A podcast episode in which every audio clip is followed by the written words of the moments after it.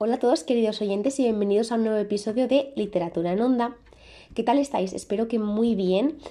Sé que hace tiempo que no me paso por aquí y es que he estado muy ocupada estos últimos meses, han sido muy caóticos, eh, los exámenes, las clases, los trabajos, todo esto me ha quitado muchísimo tiempo y prácticamente no he podido pasarme por aquí para hablaros sobre una novela.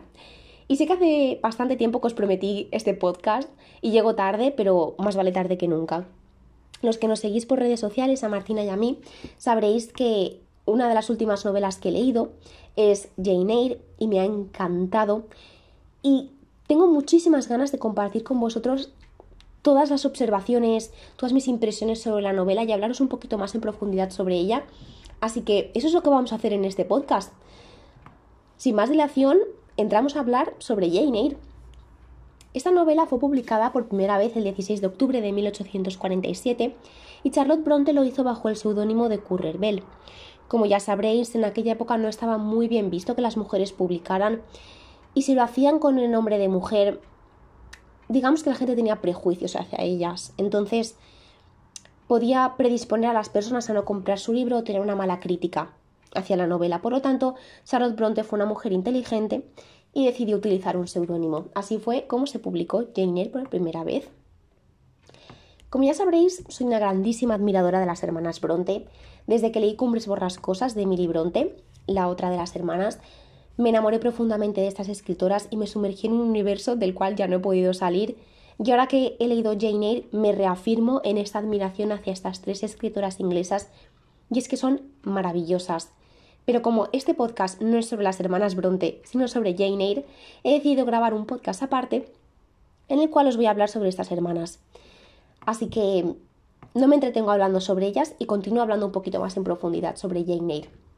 Bien, en esta novela Charlotte Bronte nos cuenta la historia de su protagonista, la joven Jane Eyre. Es una niña que desde su infancia está marcada por la tragedia y la soledad. Sus padres murieron cuando ella era apenas una niña y quedó bajo el cuidado de su odiosa tía. Ella podría haber sido feliz junto a su tía y sus tres primos, pero esto no pudo ser así. Los primos eran muy crueles con ella, la maltrataban, la despreciaban y hacían que su existencia fuera miserable. Su tía estaba harta de cuidar de ella y es que la veía como un lastre para su vida. Por lo tanto, decidió enviarla a una institución llamada Lowood. Era una especie de orfanato que se mantenía gracias a donaciones de laicos y de diferentes aristócratas. Una especie de institución benéfica, podríamos decir. Durante los años que Jane estuvo en Lowood, podemos decir que fue feliz. Allí recibió una buena educación, le enseñaron en, en diversas artes, como por ejemplo la pintura, la música, aprendió a coser, evidentemente a escribir, a leer. Así que podemos decir que fue en este lugar donde conformó su personalidad, su carácter, donde se, se formó como persona, estableció los cimientos de su moral y en definitiva de quién sería ella en el futuro. Así que estos años que pasa en la institución son claves para ella y para la conformación de quién es ella. Sin embargo, hay que destacar que la, estancia en esta institución no estuvo libre de penalidades y es que Jane también lo pasó muy mal. Digamos que tenían una grandísima falta de recursos, por lo tanto las muchachas pasaban frío, hambre y en ocasiones eran sometidas a castigos muy duros. Por lo tanto, no fue todo tan idílico como podríamos pensar. Pasó unos ocho años en esta institución como alumna y después otros tres años como profesora. Decidió que ya estaba cansada de vivir en la institución y es una mujer joven que en definitiva tiene ganas por conocer el mundo, por salir, por descubrir.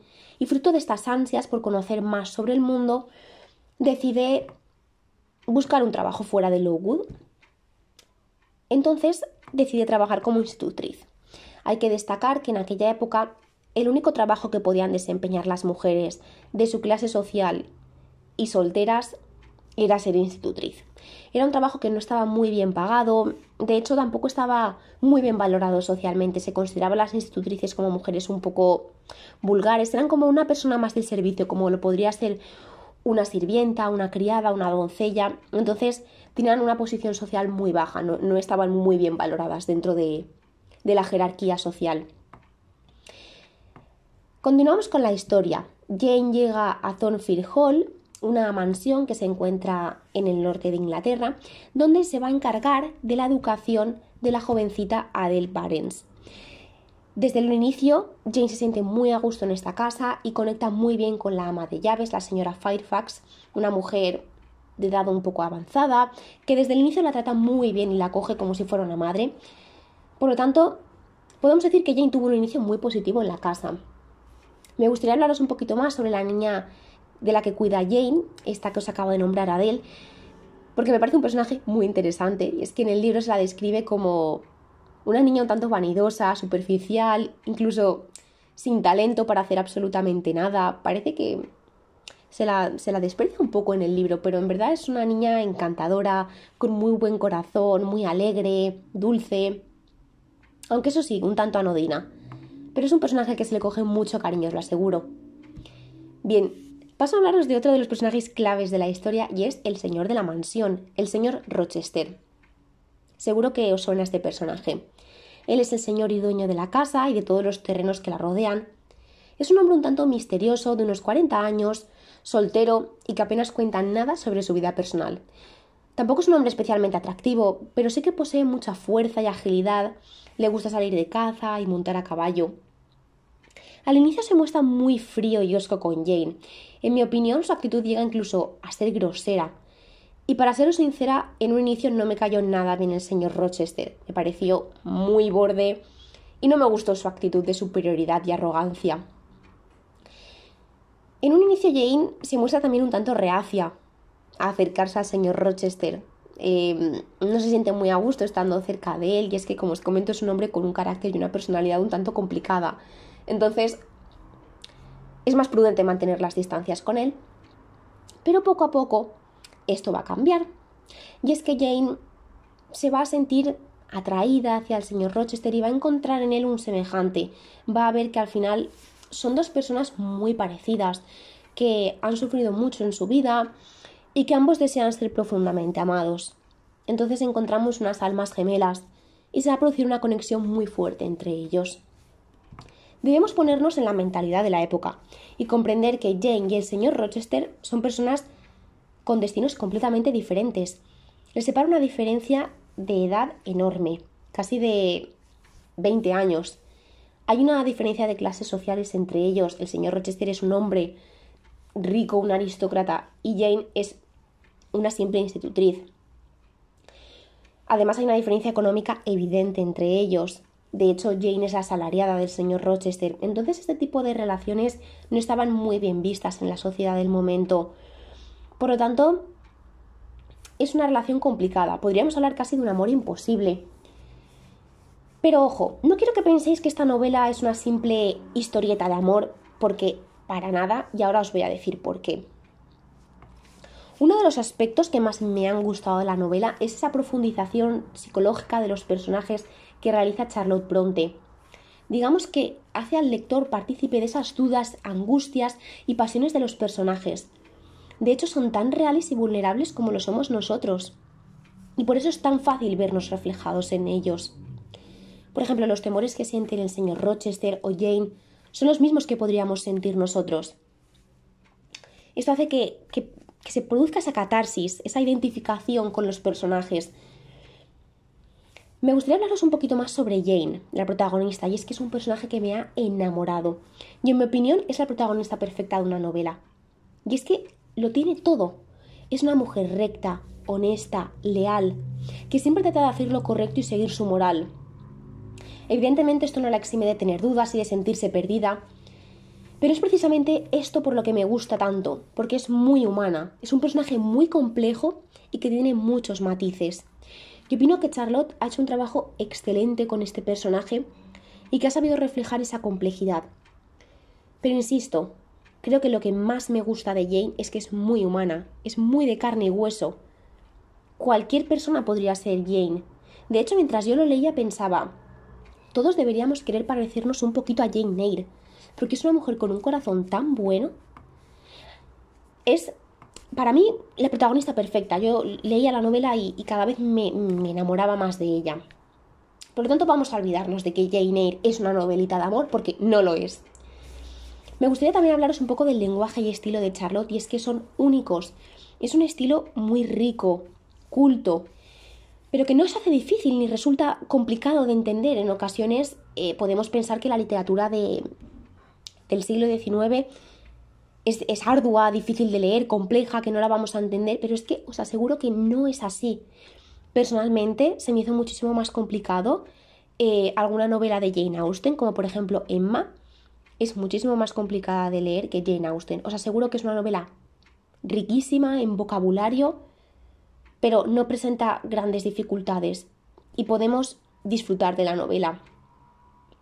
El hecho de que dos siglos después de haber sido publicada podamos leerla sin ninguna dificultad y podamos disfrutarla, me da una idea del talentazo que tiene Charlotte Pronto y lo avanzada que era su época.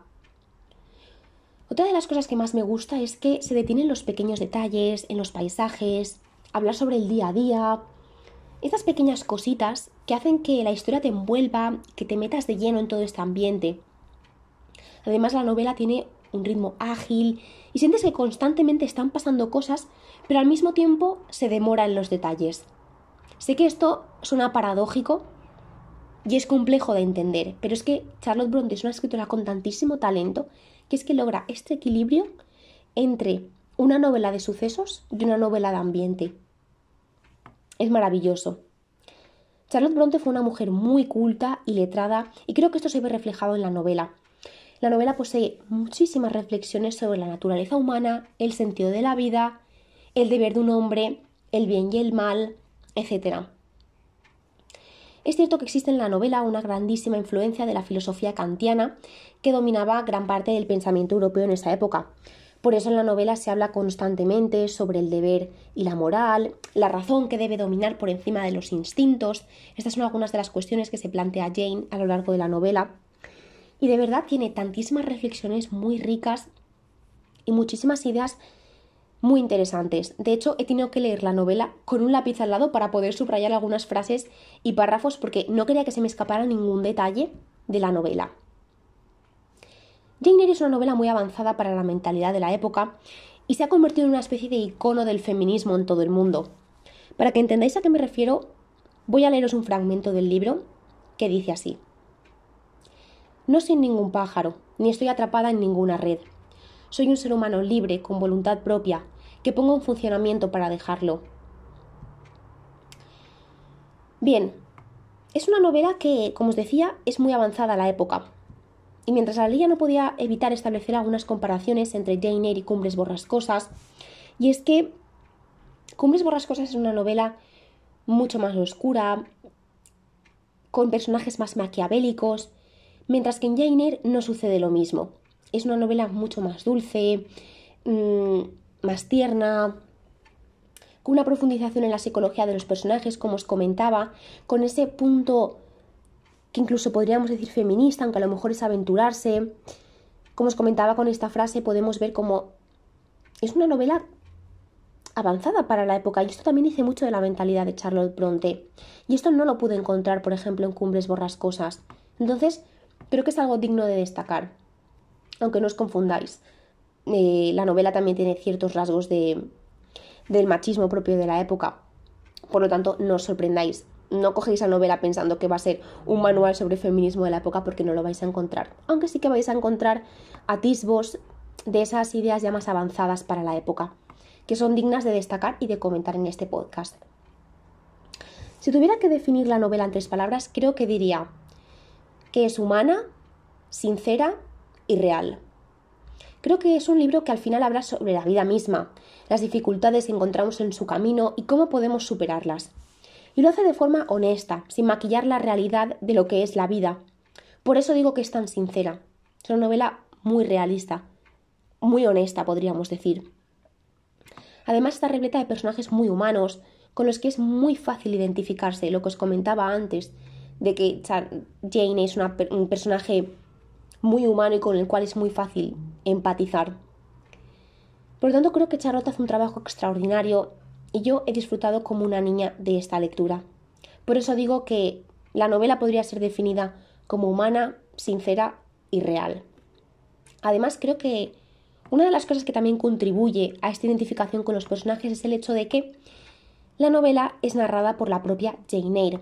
Por lo tanto, Charlotte nos hace partícipes desde el primer momento de todas las dudas, cavilaciones, temores, angustias de Jane, y eso hace que sea muy fácil ponerse en su lugar. Aunque también es un arma de doble filo porque de alguna forma nos atrapa o hace preso al lector de su punto de vista. Me explico un poco mejor. Creo que el personaje del señor Rochester es un tanto misterioso. De hecho, hasta la mitad del libro apenas sabemos nada de él. Nada más que lo que nos cuenta Jane, que es un hombre muy misterioso que no cuenta nada. Entonces, a esto me refiero con lo que digo que podemos caer un poco presos de la visión de Jane. Al ser ella quien narra la historia, vemos todo con sus ojos, lo cual hace que sea muy fácil identificarse con ella, pero al mismo tiempo quedamos atrapados en su visión. De todas maneras, creo que es una lección narrativa muy inteligente por parte de Charlotte Bronte, porque hace que, que leas la novela incluso creas que eres Jane y puedas verte reflejada en sus situaciones. Así que, con todo esto, creo que es una forma muy acertada de narrar la historia. De, veras lo creo.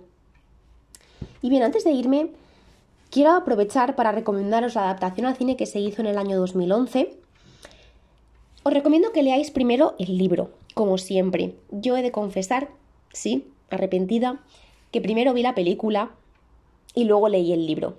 Y cuando leí el libro me di cuenta de que hay tantísimos matices que no se encuentran en la película, porque es imposible, porque parte de la magia de Jane Eyre es toda la narrativa, el vocabulario, el estilo de Charlotte, que es mágico y es imposible que la película lo capte, imposible. Sí que es verdad que la película recrea a la perfección ese ambiente de la sociedad del momento, los trajes, los bailes, los modales, pero esa palabra, ese estilo de Charlotte no lo capta y es de veras una pena porque es lo que hace que Jane Eyre sea tan mágico. Por lo tanto, os recomiendo vivamente que leáis primero el libro, por favor, y luego veáis la película. Yo volví a ver la película después de haber leído el libro y os aseguro que me dejó de gustar tanto la película como la primera vez porque no encontraba en la película muchas de las cosas que sí que había podido apreciar en el libro y verdaderamente es una lástima. Por eso, seguid mi consejo, por favor, y leed primero el libro, que no os arrepentiréis. Con todo, la película es maravillosa. Michael Fassbender y Mia Wasikowska hacen un trabajo extraordinario. Son actores maravillosos que a mí me encantan. Así que la película vale la pena verla. Pero como siempre os digo, acudid primero al libro. y dicho esto, si habéis llegado hasta el final de este podcast, y espero que sí, vayáis corriendo a la librería a compraros Jane Eyre, porque os aseguro que es un libro que os acompañará el resto de vuestra vida y que se lo leerán vuestros hijos, vuestros nietos, vuestros primos, y les seguirá gustando porque es una novela que no va a morir en la historia porque es maravillosa y por eso forma parte de lo que son los clásicos. Y por eso dos siglos después seguimos disfrutándola tantísimo. Y yo personalmente he disfrutado muchísimo leyendo el libro y grabando este podcast y compartiendo con vosotros todas mis opiniones. Así que espero que vayáis a leerlo y como siempre os digo, nos, nos escuchamos en el siguiente episodio.